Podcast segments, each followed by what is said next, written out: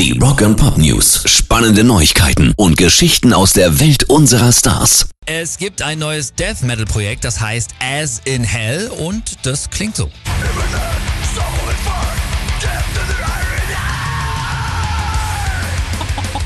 Ach du Schande, ey. Die machen keine Gefangenen. Ne? Nee. Geschrieben und komponiert hat die Songs ein alter Bekannter, nämlich er hier. Michael Poulsen von Volbeat Unfassbar. Genau.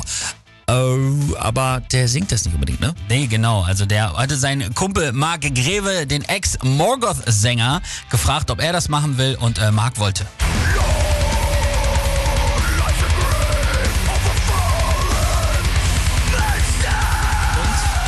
Ist das was für dich? Ich bleib bei Volbeat, vielen Dank. Boah. Für alle Death Metal Fans ist es auf jeden Fall was. Michael Paulsens neues Zeitprojekt As in Hell. Rock and Pop News. Machen Queen noch einen Nachfolger zu ihrem Wahnsinns-Kinoerfolg Bohemian Rhapsody? Noch eins. Nochmal. Wie viele Galileos willst du noch? Der Erfolg gibt Ihnen auf jeden Fall recht. Das war nämlich der erfolgreichste Film des gesamten Jahres 2019. Das erfolgreichste Biopic aller Zeiten hat nämlich über eine Milliarde Dollar eingespielt und vier Oscars gewonnen. Brian May hat in einem Interview jetzt nochmal Gerüchte befeuert und gesagt, es stimmt, wir reden gerade drüber und wir wollen es alle.